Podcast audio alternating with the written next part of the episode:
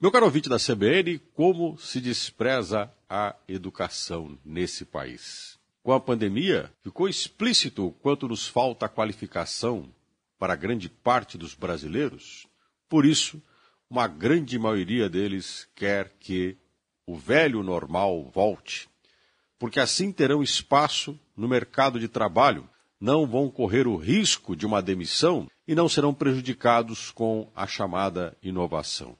Fazer com que as empresas sobrevivessem durante a pandemia foi um desafio para muitos gestores que também não são qualificados. Não sabem lidar com aquilo que é improvável e nem se preparam de forma a ver o mercado com uma organização mais sistêmica, costumam sempre olhar para o seu próprio umbigo. Enxergam a sua empresa, enxergam o dia a dia e se alguma coisa mudar nesta relação, vem o desespero. Como somos desqualificados.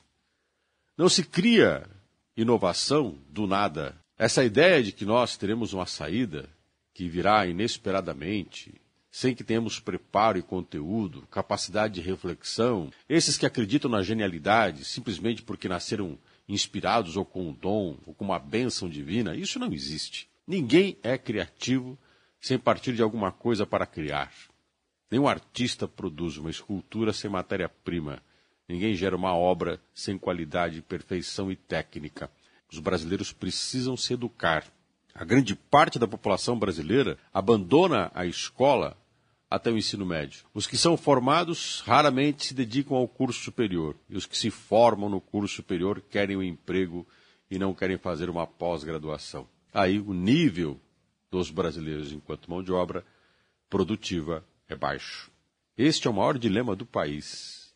A falta do brasileiro gerar a sua própria renda. Por isso, vivemos de migalhas, dependemos do governo, estamos aí à defesa de uma economia de mercado liberal que defenda a livre iniciativa. Mas governos são eleitos um atrás do outro, subsidiando a miséria e a desqualificação.